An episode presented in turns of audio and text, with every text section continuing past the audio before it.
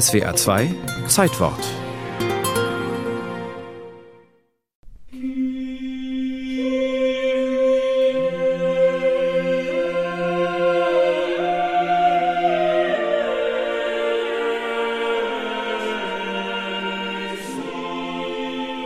Adrian von Utrecht war ein unscheinbarer Mann. Er war klug, aber nicht eitel, er war fromm und äußerst bescheiden. Er galt als ein großartiger Lehrer in theologischen Dingen, aber als schlechter Redner. Und als er am 9. Januar 1522 zum Papst gewählt wurde, war er ein Kompromisskandidat zweier rivalisierender Herrscherhäuser. Die Kurie brachte ihm eine gewisse Hochachtung entgegen, ansonsten erwartete man nicht viel von diesem Papst. Doch die Zeiten waren schwierig. In Deutschland rebellierte ein Mönch namens Martin Luther gegen das Treiben der römischen Kurie und Hadrian der Sechste tat, was ihm niemand zugetraut hatte. Kaum im Amt begann er eine umfassende Kirchenreform mit dem Ziel, die Auswirkungen der Reformation doch noch in den Griff zu kriegen. Der neue Papst sagte dem römischen Luxus den Kampf an. Er strich Privilegien, er verkleinerte die Kurie, verbot die persönliche Bereicherung, ja, sogar der Speiseplan des Vatikans wurde drastisch vereinfacht. All diese Bemühungen gipfelten schließlich in einem Brief, den er im Januar 1523 auf dem Reichstag zu Nürnberg verlesen ließ. Es ist uns wohl bekannt, dass sich am Heiligen Stuhl seit vielen Jahren abscheuliche Dinge zugetragen haben. Missstände in geistlichen Dingen, Verletzungen von Normen, und zwar so arg, dass sich die Verhältnisse ins schiere Gegenteil verkehrt haben. Es ist daher kein Wunder, dass sich die Seuche vom Kopf auf die Glieder, von den Päpsten auf die Kirchenfürsten und Prälaten übertragen hat.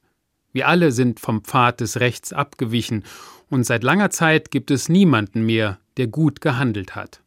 Diese Zeilen waren purer Sprengstoff. Nicht nur kamen sie einem pauschalen Schuldeingeständnis der Kurie gleich.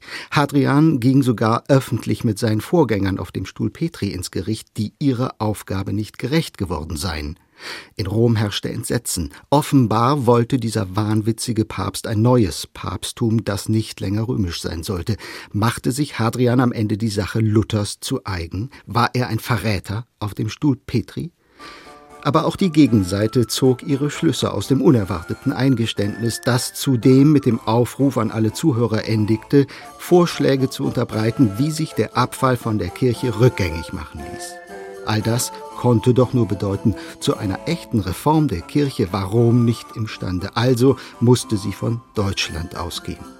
Unter dem Titel Der Babstesel zu Rom erschien, herausgegeben von Luther und Melanchthon, ein Bildpamphlet, mit dem die reformatorische Polemik gegen Rom neue Dimensionen erreichte.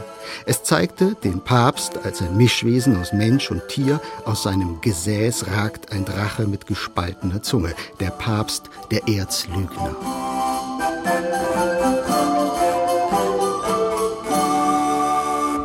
Hadrian VI. war mit seiner Reform krachend gescheitert. Bis zu seinem Tod einige Monate später war er ein Papst, auf den niemand mehr hörte, dessen Anweisungen niemand mehr befolgte, der allein war mit sich und seinem Gewissen. Es gilt als wahrscheinlich, dass er vergiftet wurde. Ach, wie viel hängt doch davon ab, in welche Zeit auch des besten Mannes Wirken fällt. Dieser, der Legende nach Hadrians Wahlspruch, findet sich heute auf seinem Grabmal in der römischen Kirche Santa Maria dell'Anima.